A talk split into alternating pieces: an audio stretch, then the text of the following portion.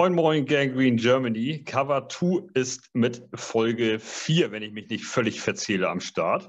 Und wir nehmen alle Haltung an. Der Kapitän betritt die Brücke schon wieder. Ich habe, warte, den habe ich auch noch. Ja, ist auch gut, auch gut. Ja, ja sehr gut. Ich gewöhne mich, langsam, ist- langsam ich gewöhne ich mich dran. Ich, ich könnte, ich könnte auch, ich hätte auch noch andere Sachen anzubieten für dich als Erkennungssound, zum Beispiel. Das passt sehr gut zu mir, ja. Das Ja. Äh, spiegelt meinen Charakter wieder. Oder Oh, das ist gut, das ist gut. Der ist auch gut. Ja, Ja. wir können auch so einen nehmen sonst. Ähm, also, ihr habt es gehört, Heiko ist da Servus. und wir verhandeln, verhackstücken heute ein, eine Jets-Legende, kann man so sagen. Äh, ist er, ist er. Ist er, Noch, eindeutig. noch, also noch, noch, noch ist er nicht im Ring of Honor, noch ist er nicht in der Hall of Fame. Aber ich glaube, dass jeder ihn kennt. Ähm, glaube ich wirklich. Ähm, weil ich auch niemanden kenne, der jetzt letztes Jahr als Jets-Fan wurde. Und selbst die werden wahrscheinlich wissen, wer er ist. Also ja, ihn als Legende zu betiteln, ist durchaus angebracht. Durchaus angebracht. Es ist nämlich kein geringerer als unser Center, äh, Nick Mangold. Ähm, das, für mich ist das, ist das unser Center immer noch, auch wenn da andere Leute auf der Position stehen. Das ist immer Center. Das hatten wir letztes Mal mit Winnie Testerwürde, wenn zu mir einer sagt Center von den Jets, Nick Mangold. Ob der da jetzt noch aktuell spielt oder nicht. Aber das ist, Ja. das ist der erste Name, der dir in den Kopf schießt. Ähm, und dieser junge Mann ist geboren am 13. Januar 1984 in Centerville, Ohio. Ähm, und hat, das bringt mich jetzt zum ersten Thema, hat am College der Ohio State Buckeyes gespielt. Ähm, das ist mir aufgefallen in, in Vorbereitung der ein, des ein oder anderen Cover 2 Podcast und wenn man sich so den einen oder anderen Spieler anguckt, auch Spieler, die wir noch gar nicht hier behandelt haben. Viele Spieler spielen in ihren Heimatstaaten, also am College. Ist das so? Äh, ist dir das auch schon mal aufgefallen? Hast du das auch schon mal gehört? Ich glaube, bei anderen wird es nicht erwähnt. Und ich glaube, deshalb kommt dir das so viel vor. Also ich glaube schon, dass, ähm, dass Universitäten, also Colleges, äh, nationwide scouten und rekrutieren. Und die haben riesige Kader, aber hervorgehoben werden natürlich immer die äh, aus der Region, weil das sind auch die, wo das College dann Werbung damit macht. Und deswegen fallen die, die wahrscheinlich mehr auf als die anderen. Es wäre jetzt interessant, was ähm, Leute, die sich noch intensiver als ich mit College Football beschäftigen, dazu sagen. Ein Peer zum Beispiel bei uns aus der Redaktion, ähm, der schlägt vielleicht jetzt gerade die Hände über den Kopf zusammen, wenn er das hört und denkt sich, Heiko, hör auf zu reden. ähm, äh, es gibt, mit, ich kann mir vorstellen, dass es Colleges gibt, die vielleicht sogar darauf fokussiert sind, äh, eher beheimatete Spieler zu nehmen. In meiner romantischen Wunschvorstellung ist das immer wie Athletik Bilbao, die nur Basken nehmen. Und so nimmt dann Ohio State nur Jungs aus der Region Ohio oder vielleicht nächste Umgebung um den Staat rum. Aber ich kann mir auch vorstellen, dass es Colleges gibt, wie zum Beispiel äh, mein Lieblingscollege, äh, Louisiana Lafayette. Ähm, die haben halt in Louisiana dann doch Konkurrenz mit dieser komischen LSU, die man ja vielleicht kennt. Ähm, und ich glaube, wenn ein Spieler die Wahl hat, ob er zu den Raging Cajuns geht oder ob er für die LSU Tigers spielt, dann wird der eher zu LSU gehen, glaube ich. Und ähm, dann bleibt Louisiana Lafayette gar nichts anderes übrig, als vielleicht aus dem Staat auch mal rauszugucken, weil die besseren Spieler äh, von der LSU abgegriffen werden. Also das spielt mit Sicherheit auch eine Rolle. Ja. Aber Ohio Aber- State ist natürlich Prestige. Ich meine, die haben, die haben Rang, die haben Namen.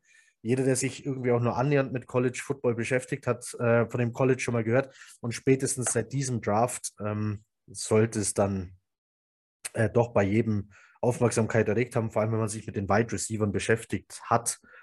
Ähm, und dass ganz, ganz viele, die beiden Ohio State Wide Receiver, einen von beiden zumindest, äh, zu den Jets gemockt haben. Also, und einen davon haben wir ja schließlich äh, gedraftet am Platz 10. Ähm, das wollte ich gerade fragen. Wel welche Spieler waren denn das von Ohio dieses Olave Jahr? und Wilson. Mir, ah ja, weil das ist mir schon Ja. wieder völlig entfallen. Also gleich- sofort. gleich zwei, gleich zwei Ohio Ja. State Wide Receiver, die als ähm, First Rounder ja. gehandelt wurden, ja. Der QB von Ohio war nicht im Draft dabei.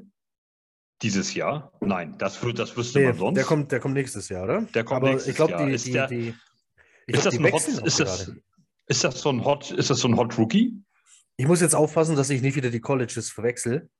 Ja. Ähm, wo war denn Desmond Ritter? weil Desmond Ritter war ja ein ganz heißes Eisen. Ähm, wer zum Beispiel die Netflix-Doku QB1 kennt, der kennt ihn. Und der wurde da schon als First Overall äh, gehandelt. Aber. Ah nee, CJ Stroud ist es. Aber ich, jetzt muss ich gucken, wo Desmond Ritter war. Also CJ Stroud kommt, glaube ich, nächstes Jahr in Draft. Ähm, und davor war es ja Justin Fields. Ah, Fields ist auch Ohio State QB. Äh, ja, die haben, ja. die haben, die haben eine, eine ganz gute Geschichte, ähm, was ähm, gerade in der jüngsten Zeit so Quarterbacks äh, angeht. Wenn ihr im Hintergrund gerade schimpfen hört, meine Frau schimpft mit den Kindern. Es ist 20 nach 9 und sie sind noch wach, bemerke ich dadurch. Ja, ich höre es nämlich durch die Kopfhörer, aber äh, wahrscheinlich war es doch zu leise für euch. Ähm, Ohio, ja, also äh, äh, äh ne, Ohio State, so, da, da hängen wir. Äh, also, und Nick Mangold kommt aus Ohio und ist auch an, bei den Ohio State Buckeyes gelandet. Und Ohio State ist auch ein ähm, namhaftes College natürlich. Und ähm, der Typ hat mit denen einige Bowls gespielt in, ähm, in, äh, in der College-Karriere. Unter anderem 03, 04, 04, Fiesta Bowl, Fiesta Bowl, Alamo Bowl. Ähm, und alle gewonnen. Also er trägt ein paar Ringe. Das ist mir äh, gar nicht so bewusst gewesen, weil natürlich ich immer denke so, oh, so Nick Mangold äh, bei den Jets und so, ja, geile Karriere, stabiler Typ und so ähm, geiler Center, Pro Bowler, alles, aber natürlich nie einen Super Bowl gespielt, nie die Chance, an, an so einen Ring zu kommen, aber er trägt ein paar Ringe, ähm, sofern es denn bei jedem Bowl im College einen Ring gibt, aber meines Wissens nach ja. Und ähm, da sind ähm, einige auch einige krasse Gegner dabei gewesen. Also im Fiesta Bowl zum Beispiel 2003 haben sie in der zweiten Overtime erst gegen die Miami Hurricanes gewonnen mit 31-24. Ähm, also so, ähm, da sind einige Spiele bei, ähm, äh, einige interessante Spiele bei gewesen und auch Gegner. Ähm, Fiesta Bowl 35, 8, äh, 2004 35 28 Sieg gegen Kansas State Wildcats. Das sagt mir jetzt eher nichts, das College. Äh, aber ähm, welches College sagt nichts? Entschuldigung. Kansas State Wildcats. Na, die Kansas State Wildcats sagen mir auch nicht viel. Ja. Also sagen mir schon was, aber ja, also es ist jetzt aber kein, kein College der Extraklasse. Ne? Aber die Miami Hurricanes kennt man. Das ist äh, das ist schon äh, eine größere Nummer. Äh, so, guck mal, ich, hab, ähm, äh, ich muss mich entschuldigen, ich habe das mit der Geschichte der, ja. der Quarterbacks schon wieder verwechselt. Äh, wir haben hier nämlich zum Beispiel die Alabama Quarterbacks mit Bryce Young, jetzt Mac Jones davor, Tua Tango Vailoa davor, Jalen Hurts davor. Also, ja. Aber gut, Buckeyes sagt einem trotzdem was. Entschuldigung für die kurze ja. Unterbrechung. So, ich musste das. Nee, mach nichts, alles gut. Ja, ja, alles gut, alles gut, alles gut. Ja, also jedenfalls hat er doch einige Bowls gespielt und auch einige und äh, alle gewonnen, die er gespielt hat. Also das ist äh, schon aller Ehren wert. Und ähm, er ist gedraftet worden von den, logischerweise von den Jets 2006 in der ersten Runde. Weißt du, welchen Pick, welcher Pick das war? 29. Ah, hast du auch rausgegoogelt? äh, nee, das, ähm, das wusste ich. Und es war aber ja. nicht der erste First Rounder in diesem Jahr sondern die Jets hatten zwei. Sie sind nämlich für, mit Nick Mangold hochgetradet, mit einem Trade mit den Atlanta Falcons. Und das war ein Spieler gegen Pick-Trade. Ich habe vergessen, welcher Spieler. Ähm, die Jets hatten nämlich davor einen früheren Pick und den haben sie ebenfalls in die O-Line investiert. Ich will jetzt gar nicht sagen, welcher Spieler das war, denn über den wird es ja noch ein äh, Cover 2 Podcast geben. Ja, da, da, hat sich schon jemand für angemeldet, für, ja. für den Spieler. Für, ja. mein, für meinen Lieblingsspieler hat sich jemand anders angemeldet, ja. Ah, aber, aber ist egal. Nee, nee äh, es gab in diesem Jahr zwei First-Round-Picks für die Jets. Beide gingen in die O-Line. Den anderen Spieler, der ist ein anderes Thema. Heute Nick Mangold, der war Pick ja. 29. Und ähm, dann äh, ist der, war der, das, ich, wir schließen mal alle da raus, äh, dass der erste O-Liner, den sie gepickt haben, auch kein ganz schlechter Spieler war. Nee, und. Weil sonst ähm, würde der hier nicht auftauchen in der Cover 2. Richtig, richtig. Ähm, nein, der war sehr gut, äh, äh, langjähriger Starter und äh, vollkommen richtig, dass man den einen vor dem anderen, wir sind wieder beim Thema Positional Value. Es gibt in der O-Line nämlich eine Position, die wichtiger ist als die in der Mitte und das sind die Jungs außen. Und deswegen hm. haben die Jets in dem Jahr alles richtig gemacht. Richtig gemacht. Und haben die Mitte später adressiert, aber dann eben mit Nick Mangold. Und ähm, wie wir dann äh, Jahre, beinahe Jahrzehnte später ähm, wissen, wussten, war das äh, alles richtig. Das war ein sehr guter Draft für die Jets tatsächlich. Vielleicht sogar danach kam, glaube ich, mir fällt Nicht mehr so viele jetzt, gute. Nee, mir fällt jetzt danach, also bis, ähm, bis dann jetzt Joe Douglas, überlege ich gerade, ob es einen Draft gab, wo man sagt, jawohl, da kamen wirklich nur geile Spieler dabei rum, ähm, weil man danach halt auch ähm, General Manager hatte, die versucht haben, die Probleme der Jets anderweitig zu lösen. Ähm, du hattest dann, ähm, also das war so um die Zeit, irgendwo kurz davor, kurz danach war Itzig, kurz davor, kurz danach Tannebaum, äh, wie sie hießen, und die haben äh, ganz verrückte Sachen gemacht im Draft, in der Free Agency, Verträge geschlossen, jenseits von Gut und Böse. Dolphins-Fans wissen, wovon ich rede. Die hatten dann auch irgendwann beide am Hals, weil man hat ja fröhlich schlechte Leute in dieser Division äh, hin und, hin her, und her getauscht. Getauscht, bis auf eine Franchise, die hat sich da rausgehalten äh, und oh Wunder, die war dann erfolgreicher als die anderen. Ähm, ja, und dann hat man zum Beispiel versucht, anstatt äh, erfolgreich im Draft zu sein, hat man dann äh, Spieler geholt, die eigentlich schon über dem Zenit waren in der Free Agency, wo man dachte, nee, die können uns vielleicht nochmal helfen. Also ein Super Bowl MVP namens Santonio Holmes war mal bei den Jets, ein Ladanian Tomlinson äh, seines Zeichens sogar mal, glaube ich, League MVP als Running Back. Ähm, ähm, war mal bei den Jets, so solche Geschichten waren das eben. Aber es gab ein paar Konstante und eine davon war der Center. Und äh, wobei ich bei dem zum Thema Draft jetzt nochmal einschreiten muss, weil da bin ich auch großer Fan von diesem Spieler, auch wenn er oft verprügelt wird und auf eine Szene, äh, vor allem von Nicht-Jets-Fans, auf eine Szene äh, runtergebrochen wird, ja. nämlich auf diesen Butt-Fumble. Ähm, also 2008 bin ich der Meinung, ich habe mich noch nicht auf ihn vorbereitet, weil sich für den noch niemand angemeldet hat. Ich glaube, Max Sanchez wurde 2008 gedraftet, ja? Ja. ja. Oder, oder 09, nein, 08 ist er ja, gekommen. Auf, ne? jetzt, jetzt, muss ich aufpassen, dass ich nicht, ähm, ich sage ja, ich bin schlecht bei Sachen Kader ins richtige Jahr zuordnen. Ich auch, ja. Und jetzt, jetzt schwirrt äh. mir gerade Gino Smith im Kopf rum, wann der gedraftet wurde. Der war aber, aber nach Sanchez, ne? Äh, ja, ja, ja, ja. Ja, ja, ja. ja. Also, äh, und Sanchez war 2010 auf jeden Fall QB. Ich glaube, 08 ist der gekommen. Genau, 10 und 11 ähm, hat uns Mark Sanchez ja in die Playoffs geführt. Das geführt. Ähm, ja. Also, und äh, äh der ganze Draft 08, ähm, den will ich jetzt 29, nicht bewerten. 2-9 war Sanchez. 2-9. 2-9, okay. Ja. Der, ganze, der ganze Draft 2-9, den will ich, den kann man, will ich jetzt so nicht bewerten. Aber der Pick Mark Sanchez, den fand ich gut. Ja. Also im Nach auch, auch, im, auch im Nachhinein, weil er einfach ein, ein, stabiler, er ist halt nicht der richtige Quarterback gewesen für die Jets. Aber ähm, ich habe schon immer, das sage ich bis heute, das gleiche gilt auch für mich, für Chad Pennington. Ähm, diese beiden Quarterbacks in ein wir müssen jetzt einfach, müssen einfach mal so fair sein. Diese beiden Quarterbacks rein bei den Patriots, die hätten Super Bowls gewonnen. Die, ähm, das, das Team drumherum war einfach nicht so stabil genug, dass die, ähm, dass die Quarterbacks dort funktionieren konnten. Und, ich sage, da gab es komische Entscheidungen beim Support drumherum. Ja. Aber äh, Mark Sanchez konnte sich ähm, dank der beiden Picks 2006 jedenfalls nicht über eine schwache O-Line beschweren. Jedenfalls nicht auf zwei das Positionen. Stimmt. Um zurück das zum stimmt. Thema. Das war, das war eine geile Überleitung zurück ja. zum Thema. das stimmt, das stimmt, das stimmt, war echt eine geile Überleitung. Und äh, jetzt ist mir das allererste, was mir ähm, aufgefallen ist, als ich den ja mal, so ein bisschen. Ähm, aber wir können ja mal, weißt ja. du, für wie viele Quarterbacks ähm, Mangold geblockt hat? Äh, ja, aber sag mal. Also, ich habe auf meiner Liste äh, Chad Pennington. Ich habe Brett Favre auf dieser Liste. Das ist immer noch yeah. verrückt, dass auch der noch ja. bei den Jets war. Übrigens wurden die Jets damals bestraft weil sich nach der Saison herausgestellt hat, dass sie einen verletzten Brad Favre aufs Feld geschickt haben, weil der verletzte Brad Favre mit kaputtem Ellenbogen immer noch besser war als der Backup. Das nur, nur mal so. So. Mussten Strafe zahlen, weil sie einen verletzten Quarterback aufs Feld geschickt haben. Ist nämlich nicht erlaubt tatsächlich. Mark Sanchez hat man dann, dann hat man Clemens noch, dann gab es so eine Übergangsphase mit einem Kampf um die Position mit Clemens und äh, Gino Smith.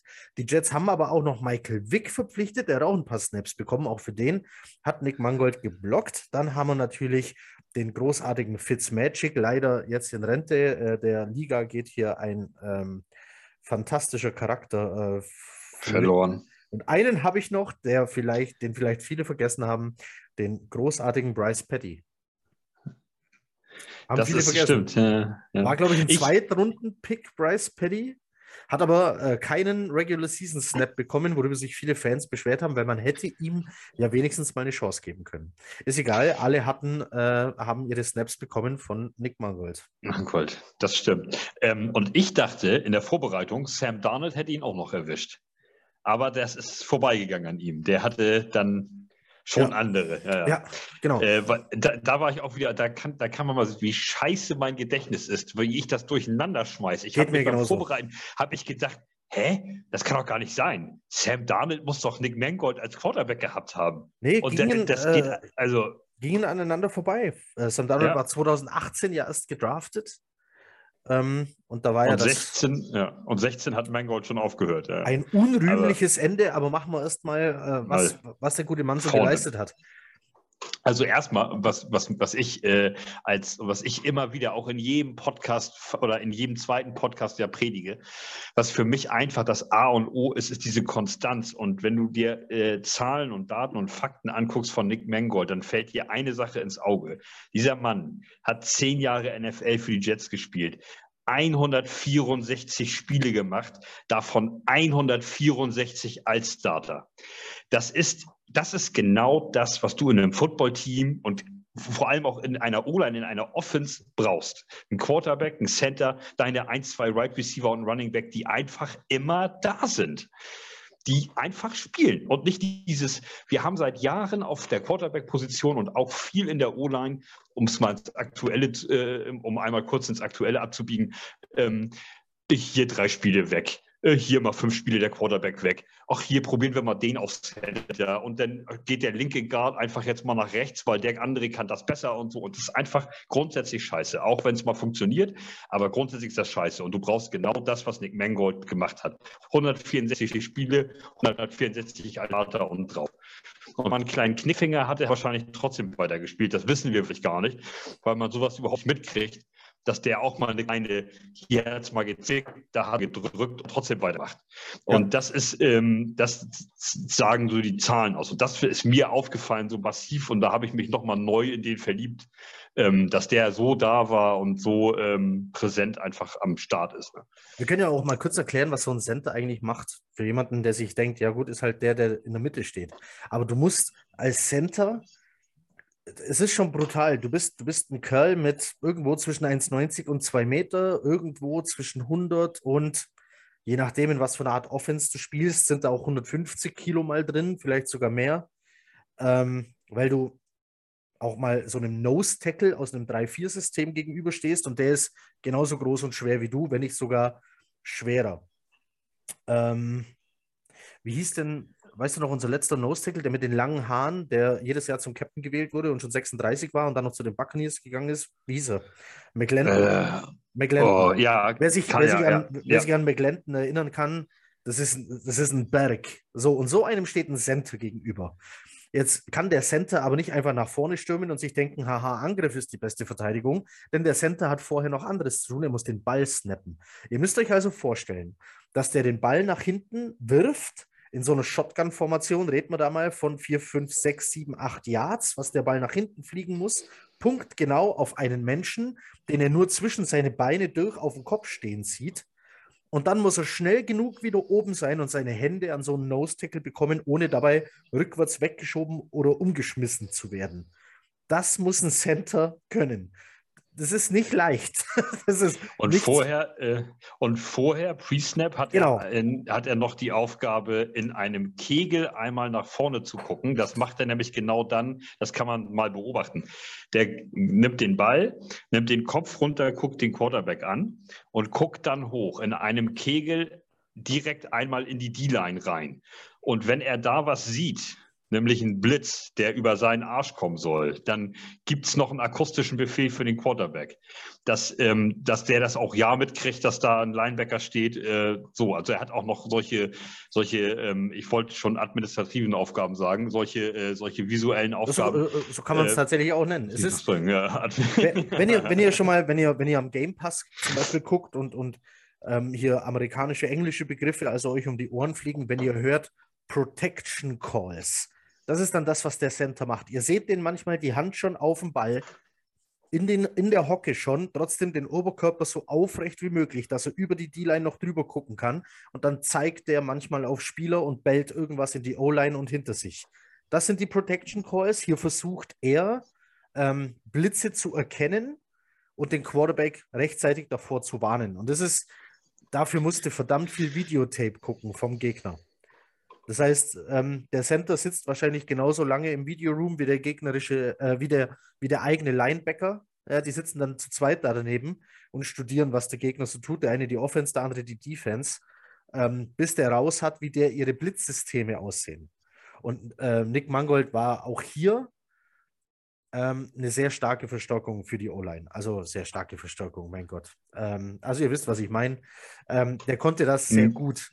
Auch, Ein Cornerstone. Auch wenn man auch dann später, als, ähm, als die Bills Defense ähm, quasi aufgestockt wurde, langsam über die Jahre und auch gegen diese verrückten Blitzsysteme, die äh, da aus Boston manchmal daherkommen. Wir erinnern uns, als Sam Darnold einmal sagte, er sehe Geister. Und nein, ich will ihn damit jetzt nicht ärgern und in die Pfanne hauen. Das nervt mich nämlich selber, dass das auf Mikro war und er seitdem deswegen verarscht wird. Ähm, das ist was, was Quarterbacks regelmäßig sagen, ähm, wenn sie Gespenster quasi sehen, und zwar in Form von gar nicht vorhandenen Blitzen, die angetäuscht werden und dann doch woanders herkommen.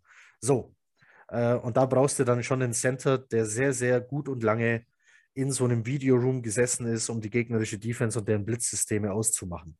Das ist alles seine Aufgabe und darin war er so gut, dass er es gebracht hat auf sieben Pro Bowls und dreimal war er All Pro. All Pro. Ja. ja. Und äh, das in einem Team der New York Jets. Ja. Äh, die, die, äh, die ja einfach auch kein Standing haben, also nicht so ein Standing haben wie die Patriots oder so. Also du fällst ja bei den Jets nicht so auf. Du bist ja nicht so der präsente äh, nee, und ja. auch in den Jahrgängen nicht. Du bist ja nicht, also es wird ja immer ein, äh, was weiß ich, äh, wenn du Spieler von heute nimmst, du wirst jetzt, ähm, Justin Herbert hat einen Hype ausgelöst, und Justin Herbert und seine O-Line und seine Receiver und so weiter werden immer positiver betrachtet und immer mehr ins Rampenlicht gestellt als so ein Team der New York also, Jets. Ja, also ich, das, glaube, ich glaube, es ist als, als, als Jets Center ähm, oder nein, sagen wir es als Jets-Spieler, ist es mit Sicherheit schwerer. Nee, komm, ich mach's noch allgemeiner. Ich mach's noch allgemeiner. Wenn du von einem Team kommst, das im Draft so einen Top-5-Pick hatte, war es mit Sicherheit schwerer, in den Pro Bowl zu kommen, als äh, solche Teams, die auch schon über Jahre erfolgreich sind, eine dementsprechend große Fanbase haben und auch im Draft eher hinten angesiedelt sind. Also, ich glaube, jetzt gerade zum Beispiel ist es egal, wie gut du als Center spielst du hast gegen Jensen von den Buccaneers kaum eine Chance beim Pro Bowl Voting. Ja, das wird von Fans nun mal gewählt. Da geht es um die Mehrheit der Stimmen. Deswegen nicht so repräsentativ, aber wenn es dann jemand von den Jets, die in dieser Zeit zwar, ja, zwei, drei, vier Jahre verhältnismäßig für Jets-Verhältnisse sehr erfolgreich gespielt haben, ist es trotzdem nicht so leicht in den Pro Bowl zu kommen und er hat siebenmal geschafft. Also, also das, das, ist, ist ja. durchaus eine Leistung, sodass die ganze Liga, die Fans aller Teams erkannt haben, hey, der Typ, der da, der, dieser blonde Hühne mit dem Vollbart, der da vorne steht, den hatte er übrigens am Anfang nicht, der sah furchtbar aus ähm, in den ersten ein, zwei Jahren seiner, seiner Karriere. Ähm, hey, der Typ, der das macht, der macht das ganz gut, was, äh, der versteht was von seinem Job, der sollte das beruflich machen. Ja. Ähm, und dann kommen wir natürlich, äh, das ist auch eine meiner absoluten Lieblingsstatistiken. Als Center hast du, legst du natürlich nicht so viele Statistiken auf. Er hat zum Beispiel zweimal den Ball zurückgeholt für die Jets in zehn Jahren. Also nach einem Fumble, äh, ob er den jetzt selber produziert hat oder jemand anderes den Ball verloren hat, spielt keine Rolle. Er hat sich zweimal draufgeschmissen, hat damit minus drei Yards Raumgewinn erzielt. Das ist so seine Statistik, was, was Ball betrifft. Äh, Ballbewegung ist ja klar, ist ein Center, bewegt er den Ball nicht. Aber das, äh, wir müssen zu den Strafen kommen, die er produziert hat in, äh, als Jetspieler. Das hast du dir mit Sicherheit auch rausge, äh, rausgegoogelt, ne? oder, oder ähm, auf, auf äh, das, Schlimme, rausge das, das, Schlimme ist, dass meine, dass meine Notizen hier unvollständig sind. Ich habe nur den halben Satz hier stehen. Deswegen ja, äh, sprich bitte weiter. Ich, ich, er, hat in, er hat in zehn Jahren insgesamt 20 Strafen produziert.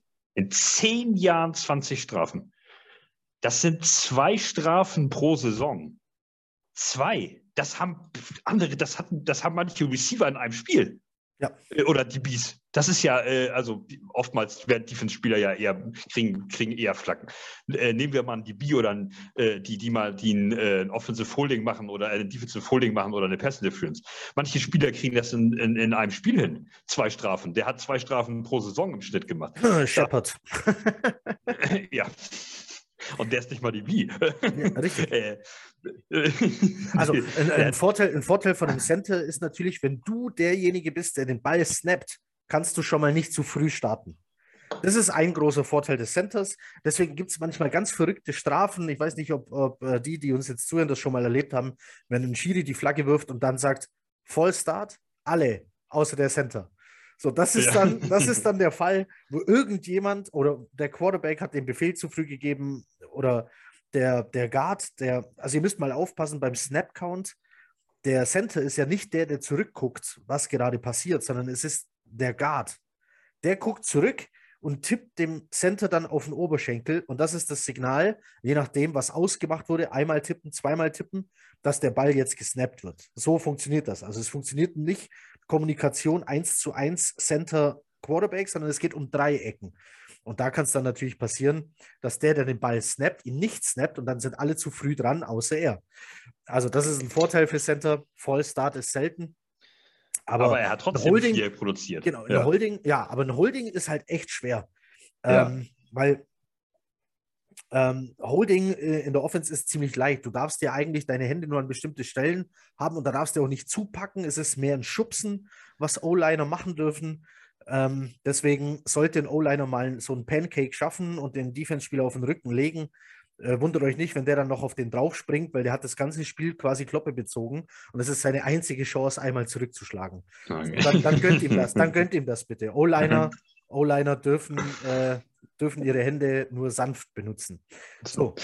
Und äh, ja, er hat, er hat, äh, ich habe leider nur 15 von den 20 Strafen da tatsächlich rausfinden können. Das war viermal Vollstart. Ich weiß nicht, ob er auch mal als auf einer Position drauf war oder ob nee, der. Ähm, das kann natürlich passieren, wenn sein Helm über dem Ball ist. Wenn er genau, sich genau, scheiße genau. aufgestellt hat, dann ja. ist, er, ist es auch ein Fallstart.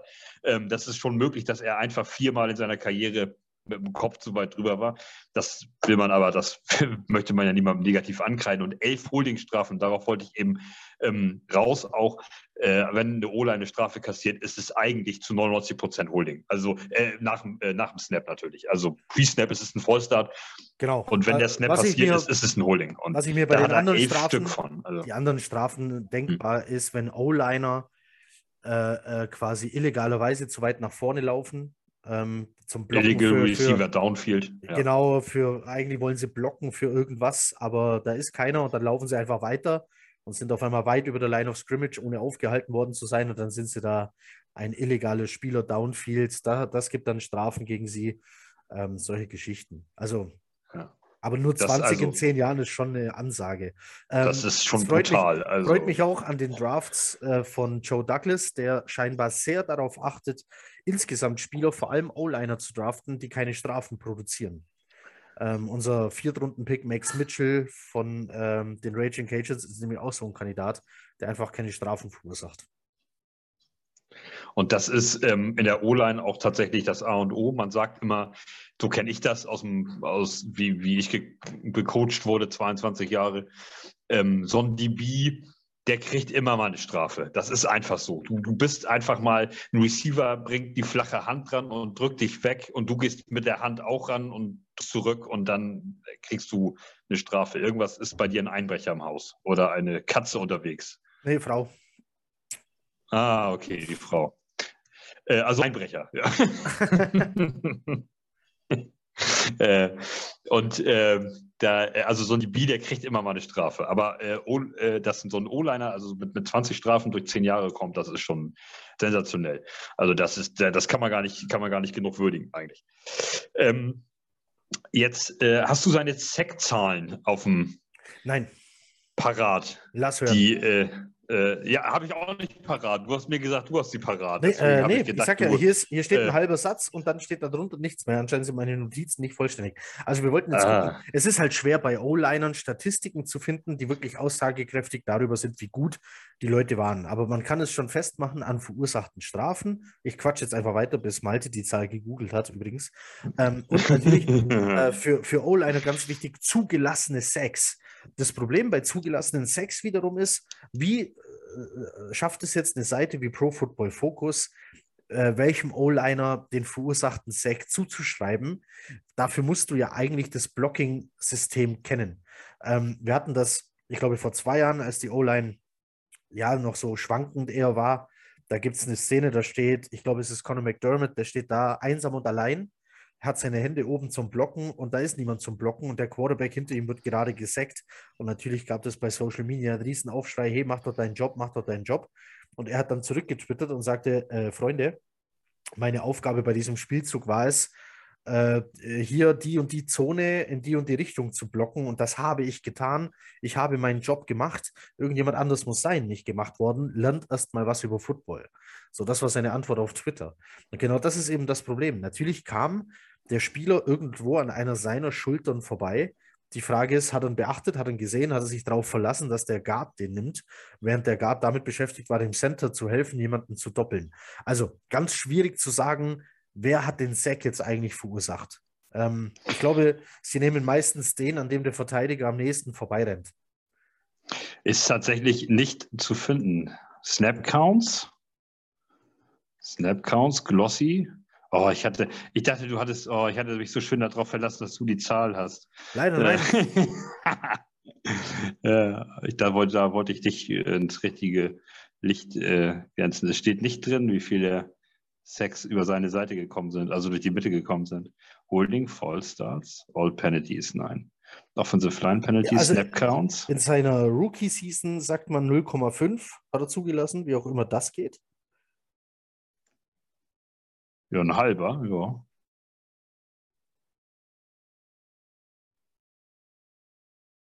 Ja, nee, da, müsste ich, da muss ich uns beiden eindeutig dieses, die, dieses Signal reinhauen, dass wir das nicht parat haben. Auf jeden Fall. Auf wie viel, auf wie viel Sex über seine, durch ihn verursacht wurden. Aber es können nicht viel gewesen sein. Du schaffst es nicht siebenmal im Pro Bowl, wenn dein QB, der hinter dir steht, äh, in der Saison äh, 19 Mal in den Boden gerammt wird. Das äh, wegen dir. Das, dann wird es wohl nicht, äh, wird's wohl nicht für den Pro Bowl reichen. Ja. Und das da stimmt. er da sieben von in sieben von zehn Fällen, von zehn möglichen Fällen drin war. Ich habe hier 2007 äh, und 2006 habe ich tatsächlich ein Target für ihn drin. Den hat PFF aber nicht. Krass. Oder bist, bist du bei PFF? Äh, nee, ich bin bei ich bin bei Pro Football Reference. Dachte, da stehen vielleicht Sex Allowed, aber nein, es gibt keine Statistik für Sex Allowed leider. Nee, gibt es tatsächlich nicht. Nee. Long, longest Run Aber, minus, minus drei Yards. Ja, genau, ja. ja, naja, immerhin. Also er hat in seiner Karriere Scrim also, Scrimmage Yards in seiner Karriere minus drei. Also ich, mö ich möchte dann so sagen, es ist, es ist mehr Minus, als ich äh, produziert habe in der NFL. Ja. Und auch du, da lehne ich mich weit aus dem Fenster. Das stimmt. Das ja.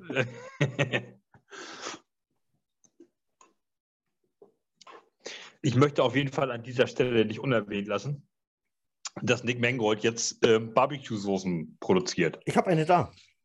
Und äh, genau, wie es der Zufall will, hat Heiko eine da. Heiko, ja. wie ist sie denn so? Ähm, Lecker. Die, die scharfe ist leider nicht scharf. Das finde ich sehr ah. schade. Ähm, die normale ist halt typisch, äh, typisch American Barbecue, sehr süß, aber, aber schmeckt echt gut. Aber die scharfe ist leider nicht scharf. Ich glaube, ich, ich glaube, Knut ist, äh, der hat sich die auch aus New York mitgebracht. Äh, aus äh, London, als, als, äh, als er Nick äh, Mangold getroffen hat in London. Wie so einige aus der Gangrene Germany, als dort die Jets gegen die Falcons gespielt haben. Ja, man, Jahr. Man, man muss ja wissen, dass Nick Mangold ähm, natürlich blieb seine Beliebtheit bei den Fans nicht unbemerkt. Und es gab ja Teams, die wurden Ländern quasi zugeordnet, ähm, die, die, da hier ihren Marketingfokus in Zukunft haben werden.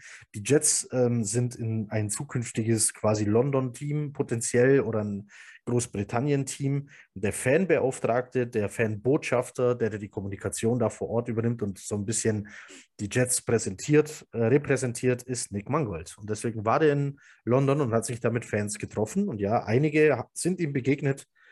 Ähm, Knut hat ihm eine Gang Green Germany Mütze überreicht. Die hatte er bis heute noch auf keinem Bild an. Ja, das ist äh, nicht gut. Das ist enttäuschend. Aber aber er, Knut hat auch mein, mein Nick Mangold-Trikot mitgenommen und da hat Nick Mangold drauf unterschrieben. Sehr gut. Das, äh, das äh, wollte ich, das habe ich Knut so mitgegeben und er, hat's, er hat das geregelt. Aber Knut sagte, mir, er musste dafür für ungefähr gefühlt 98 Euro so eine Barbecue-Flasche kaufen, die ihm nicht besonders gut schmeckt. Wenn ich, ja, ja wenn es ist kein... Gewöhnungs-, also ein gewöhnungsbedürftig süßlicher Geschmack, das stimmt, ja. ja, also, wer, also wer... Äh, hoffentlich, äh, wenn Knut das hier hört, hoffentlich erzähle ich jetzt nicht irgendwie Quatsch, ich würfel die Stories durcheinander, aber ich war der Meinung, du, fandst, du hast die jetzt nicht so hart abgefeiert. Also sorry an dieser Stelle, falls das irgendwie falsch ist. Ähm, und äh, im Übrigen ähm, äh, war er, ich, ich weiß gar nicht, sagt man da, sagt man da Bruderschaft oder so. Also es gibt eine, eine äh, auf Facebook zumindest eine Organisation, ähm, die auch mit, mit uns irgendwie so befreundet mit. Ich bin da auch drin und so, also in deren und da sind auch welche von denen bei uns auf der Facebook-Seite und so. Wir mhm. sind so ein bisschen leicht miteinander verbandelt, ja. Ähm, und, und wer ist das? Die haben Nick zur Draft Party da gehabt. G ah, die, die Gangrene, äh, genau, die Gangrene UK, äh, ja, ziemlich, genau. ziemlich coole Geschichte. Ja. Die haben es nämlich geschafft, ähm, als es hieß, jawohl, die, ähm, die Jets sind so ein äh, Großbritannien-Team, sich die Zusammenarbeit, die direkte Zusammenarbeit mit den Jets zu ergattern. Also die, die Fangruppierung Gangrene UK Ireland, die äh, machen das ähm, für die Jets vor Ort. Das ist ziemlich cool. Die haben ein Tailgate organisiert, die haben Draft Party organisiert, die haben äh, vom London-Spiel Treffen organisiert, unter anderem mit Nick Mangold. Also ziemlich cool. Und ja, der war genau. auch auf deren Draft Party, ja.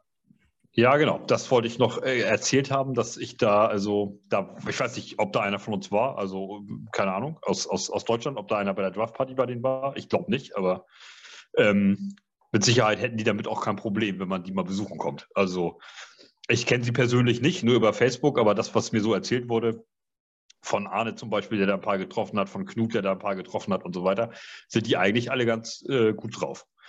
Ähm, und wer da mal Interesse dran hat, mit denen kann man sicherlich auch Kontakt aufnehmen, falls die Jets mal wieder in London spielen. Das ist, findet ja jetzt äh, nicht statt dieses Jahr. Gott sei Dank, muss ich sagen. Ich bin da kein großer Fan von, auch nicht von dem München-Spiel. ich, ich, also, ich, kann ähm, jetzt, ich, ich, kann jetzt mal ich finde es komisch. Ich, ich wurde vor, vor, vor, vor 20 Jahren, 22 Jahren irgendwie so um den Dreh Jets-Fan oder auch allgemein Football-Fan, so Ende der 90er und ich war, ich war ein Einhorn. Ich war ein Einhorn, ich, hab, ich war Football-Fan und das war, das war komisch, das war neu, das war fremd und ich war was, irgendwie war ich was Besonderes. Das war auch irgendwie cool und war so in dieser kleinen, kleinen, kleinen Bubble unterwegs. Und, und plötzlich findet da ein Spiel vor meiner Haustür statt mit äh, heute heute früh um 10 Uhr begann, also es ist äh, äh, Dienstagabend, wer sich fragt, wann wir hier aufnehmen gerade. Heute Vormittag um 10 Uhr begann der Vorverkauf für, ich glaube, VIP-Tickets, Sponsoring-Tickets und noch irgendwas. Und irgendwie waren Leute, die wollten Tickets haben, die kosten Schweinegeld, weil das diese Sponsoring-Tickets mit irgendwelchen Paketen sind und Catering und was weiß ich, hast du nicht gesehen, was alles dazugehört. Und 500 Euro und 600 Euro. Die waren Warteschlangenplatz 120.000. Also das ist, ich bin kein Einhorn mehr. Ja. ich finde es komisch. Und ich, ich würde es auch komisch finden, wenn die Jets in Deutschland spielen würden. Auf einer Seite würde ich es natürlich total geil finden. Jets vor der eigenen Haustür könnte man ein geiles Treffen organisieren. Gangrene Germany und wer auch immer noch kommen will nach Deutschland, Gangrene UK. Ähm, es gibt bei Twitter-Accounts übrigens gibt Gangrene UK Ireland, es gibt Gangrene äh, France, es gibt, ich weiß gar nicht was, Gangrene Spain habe ich auch schon gefunden. Ähm, könnt ihr alles mal gucken und euch, wenn ihr vor allem deren Sprache könnt, mit denen quatschen und unterhalten und euch vielleicht auch mal treffen. Ich nutze es zum Beispiel viel zu wenig. Ich habe einen ganz kleinen Flughafen hier vor der Tür ähm, ehemaliger Militärflughafen, eine Landebahn, zwei Gates, die beide äh, am gleichen Punkt enden. Also warum auch immer es zwei Gates gibt. Ähm, und ich, ich kann hier mit, mit Ryanair für 40, 50, 60 Euro, ich entschuldige mich bei Greta Thunberg, kann ich nach Dublin fliegen. Ich mache es einfach zu wenig. Eigentlich sollte ich mich mit der Gang Gangrene UK Ireland in Dublin treffen und einfach mal ähm, durch die, um die Häuser ziehen. Wäre eine geile Idee. Man sollte ja. vielleicht mal, äh, quatschen wir mal in einem anderen Podcast drüber, bleiben Ach, wir drüber. bei ja. Mangold. So, also. Äh, genau, jedenfalls, äh, jetzt bin ich völlig aus dem, äh, aus dem Konzept geschossen hier. Äh, wir, ich schweife mit Heiko immer ab. Ja, also, wir, waren, also das, wir, waren, wir waren bei Nick Mangold als Fanbotschafter für äh, die Jets in Großbritannien und somit die direkte Zusammenarbeit Gang in Ireland. So, äh, genau, das macht er. Barbecue-Soßen macht er auch. Politisch engagiert ist er auch. Ähm, für, für ja. Außenstehende, also sprich Nicht-Amerikaner, ähm, ist es meistens die falsche Seite, sage ich bewusst in Anführungszeichen, weil wir uns hier nicht politisch, glaube ich, äußern wollen. Er ist äh, Republikaner. Ähm, komischerweise genau wie sein Vorgänger Kevin Murray, äh, den könnte man auch hier in diesem Podcast mal behandeln. Ebenfalls Legende, ebenfalls Center. Ähm, genau. Das macht er noch, tut aber seine Sympathie irgendwie keinen Abbruch. Also ich glaube, ja. ich kenne niemanden, äh, kenn niemanden, der sagt, äh, Nick Mangold, den mag ich nicht. Also, nee, tatsächlich nicht. Und äh, ähm, politisch, ich bin jetzt auch kein großer ähm, Fan der Republikaner, aber ich glaube, dass das Bild, was wir Deutschen von Republik Republikanern in den USA haben, ein anderes ist, als was die Amerikaner von, äh, wenn ein Demokrat, äh, ein, äh, ein US-Demokrat sich mit einem US-Republikaner auseinandersetzt. Darum will ich es ja gar nicht kritischer. Darum will ich es ja gar nicht also, weiter beurteilen. Ja. So, wir, wir, leben nicht in dem ähm, Land, wir sind da nicht geboren. Das ist, also, genau, das, das ist. Äh, das von hier aus zu beurteilen, ich meine, ich glaube, man kann sich darauf einigen, dass Donald Trump jetzt vielleicht nicht so der, der coolste Typ als, als äh, Anführer eines solchen Landes ist. Darauf kann man sich, glaube ich, einigen und alles andere äh, sollen die ähm, ja, für sich ausmachen. Dennoch, Nick Mangold, ganz großes Ansehen in der Fanszene. Ähm, ich glaube, jeder findet die Bilder cool, wie der bei einem New York Rangers-Spiel im Publikum sitzt und da gegnerische Spieler anbrüllt durch die Glasscheibe und die Siege der Rangers feiert oder andere New Yorker Teams. Also er hat sich schon auch raus aus Ohio ein bisschen mit New York und der dortigen Sportszene angefangen zu identifizieren. Man sieht ihn heute noch bei Rangers spielen und da äh, feiern und äh, Spiele gucken und so. Also er ist schon ein cooler Typ so. Mit, ich, würde, ja. ich würde wirklich gerne ein Bier mit Nick Mangold trinken. Und ich glaube, das ist, wenn du Nick Mangold siehst mit seinem Bart und den langen Haaren und dass der da auch ganz oft am Tailgate, ähm, am, am, Stadion hier auf dem Parkplatz rumläuft und, ja. und, mit Leuten einfach mal so ein Bier trinkt. Ich hätte wahnsinnig Bock, mit Nick Mangold ein Bier zu trinken. Und ich glaube, da bin ich nicht allein. Ich glaube, Nick Mangold ist so ein Typ, den siehst du und denkst dir, mit dem jetzt ein Bier, das wäre cool. Ja, jetzt trinke ich leider kein Bier. Ich hoffe, der trinkt auch Cola, Nick Mangold. äh, wie, äh, wieso, äh, wie, äh, warst du warst nicht in London, als die Jets da gespielt haben? Äh, nee, ich musste das. Warum habe ich das abgesagt? Ich glaube, wir waren hier am Haus noch mit irgendwas nicht ganz durch. Und dann hat das nicht, nicht so funktioniert. Also ich habe ja letztes Jahr Haus gekauft, renoviert und so und bin da immer noch fröhlich am Workeln. Jetzt geht es halt im Garten weiter.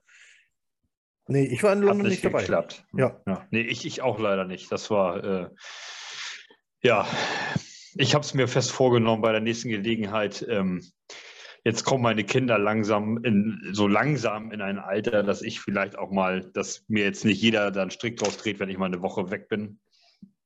Ich hoffe, dass ich das irgendwie mal gemanagt kriege mit äh, Knut Thomas, du vielleicht, ist, ich weiß ja nicht, wer da Ich noch, verstehe das, äh, es ist so eine, eine New York-Reise zu machen. Ne? Seit, seit, seit, sich Fernseher automatisch nach einer bestimmten Zeit automatisch abschalten, kannst du Kinder einfach nicht mehr so lange alleine lassen. Das geht einfach nicht. ja. Ja, es, es, geht gar nicht so sehr bitte, um meine. Bitte um keine meine wütenden Kinder, Nachrichten. So. Bitte keine wütenden Nachrichten, das war ein Witz. So. ähm, ja, Heiko, ich glaube. Ich glaube, wir sind so ziemlich durch mit Nick Mangold. Wir haben Nick Mangold. Äh, ich glaube, ich glaube der, der Wunsch, mit Nick Mangold mal ein Bier zu trinken und dass wir damit nicht alleine sind, ist jetzt sowas. Das ist so ein schöner Abschluss. Aber ich habe noch, mal eine, hab noch mal eine schöne Abschlussfrage. du jetzt alle deine Jets-Spieler nimmst, die du so kennst, und dann nehmen wir John Namath mit rein, den man ja selber nicht hat spielen sehen, aber den man natürlich kennt, oder auch ähm, den gerade verstorbenen Don Maynard, ähm, der Receiver war unter, unter, ähm, unter John Namath, oder du nimmst einen heutigen Zach Wilson da rein, einen Santonio Holmes und, und, und der Reeves, ungefähr der Rang Mangold bei dir in der Rangliste. Ich glaube Platz 1. So Top 5 oder Platz 2, so. Platz 2. Er ist Platz 2. Nick Mangold ist mein. Oh, so hoch doch. Zwei. Ja, ja, ja. Doch. So hoch? Ja. Ich gucke hier auch gerade drüber. Du verraten, wer auf 1 ist? Nee, weil dann würde ich vielleicht spoilern, um wen es dann vielleicht bald in diesem Podcast geht, der im gleichen Jahr wie er gedraftet wurde. Oh. Jetzt, jetzt, jetzt, googelt wahrscheinlich jeder. Alle, ja. Ich habe es aber vorher schon gesagt, das war mein Lieblingsspieler. Aber den hat mir für diesen Podcast ja jemand anders vor der Nase weggeschnappt. Äh, also mache ich meinen zweiten ja. Spieler und mache Nick Mangold.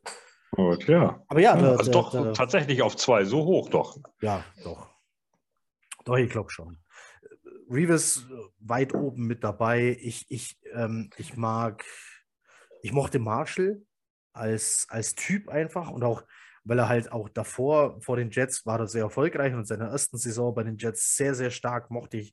Ich mag Fitzpatrick, ich mag ähm, äh, Eric Decker mochte ich ähm, so als Typ. Äh, die Sack Exchange finde ich alle cool. Auch Abdul Salam, den viele immer vergessen. Auch der war in der Sack Exchange. Möchte ich hier nochmal eine Lanze für, für brechen. Ähm, und der einzige Jetspieler, der außer Konkurrenz läuft, ist jemand, den es im realen Leben nicht gibt, und das ist Flash Gordon.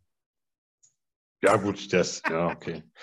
Das, äh, ja, den, den, vergesse ich immer, den vergesse ich immer. also Nick Mangold, ist, äh, ist, Nick Mangold ist bei mir auch so in den Top 5, aber ich habe natürlich positionsbedingt ähm, auf der 1 ganz klar der Reeves. Ich habe den Live-Spiel sehen, nicht nur einmal. Und ähm, da war selber zu der Zeit Cornerback. Also es absolut beeindruckend.